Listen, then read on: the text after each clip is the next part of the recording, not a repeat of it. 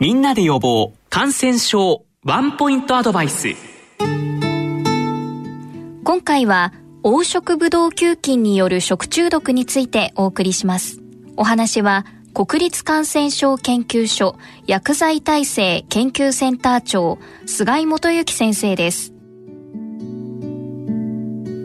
今回は菅井先生のご専門の黄色ブドウ球菌による食中毒についてお話しいただけますでしょうか？食中毒は基本的にはあの、まあ、細菌性のものもあるしウイルス性のものもあるし化学物質によるものもあるし様々ですけども私が今日お話しするのは細菌性の食中毒の中でも、えー、黄色ブドウ球菌の食中毒をお話したいと思います。で細菌性の食中毒の中にも、えーと、いわゆる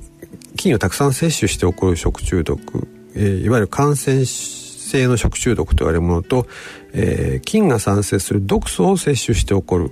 えー、食中毒これを毒素性の食中毒と言いますがこの2つに大きく分かれるということです。でえー、黄色ブドウ球菌の食中毒というのは、まあ、今からの時期非常に、えー、増えてくるわけですけども、えー、この食中毒は黄色ブドウ球菌が産生する毒素、えー、腸管毒と呼ばれる、えー、毒素です、えー、英語ではエンテロトキシンって言いますけどもそのエンテロトキシンが産生されてそのエンテロトキシンが産生された食品を摂取することで起こる食中毒、えー、いわゆる毒素性の食中毒ということにあたります。で黄色ブドウ球菌は一つの菌がだいたい20ぐらいの腸管毒の遺伝子を持っています。非常にたくさんの遺伝子を持っていて、えー、その中でも特に食中毒に関係するのは腸管毒の A エンテロトキシン A というタイプが世界的にも最も、えー、食中毒と関係する毒素というふうに言われています。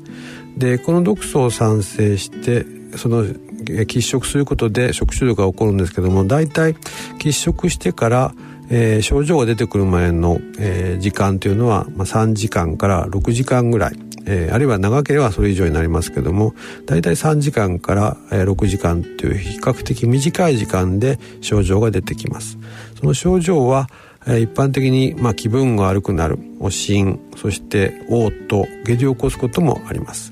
で黄色ブドウ球菌の食中毒はとにかく、えー、辛いとしんどいということが言われていますが、えー、知ることはないというふうに教科書的には書かれています。とても辛いんですけれども死ぬことはないというのがこの黄色ブドウ球菌の食中毒です。この食中毒が起こる環境や食中毒を起こさないための対策などについてお話しいただけますか？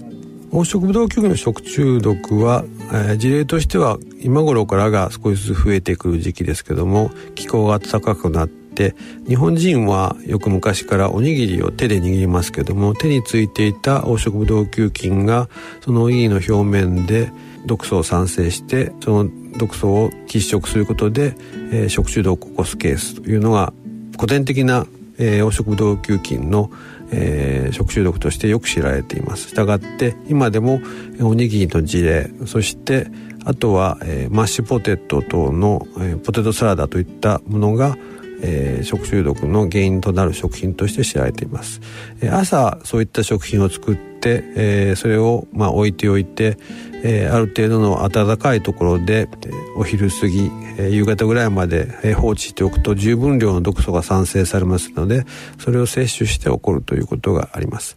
で黄色ブドウ球菌食中毒の特徴はこの毒素は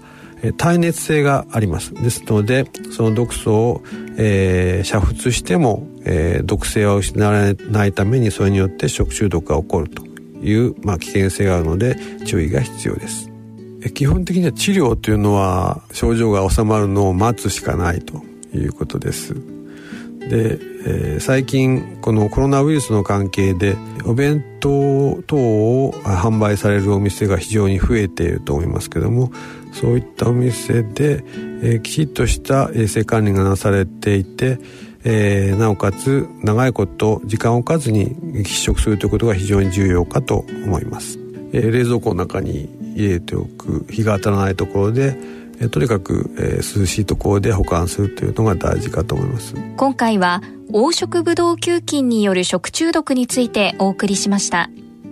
お話は国立感染症研究所薬剤耐性研究センター長菅井元幸先生でした。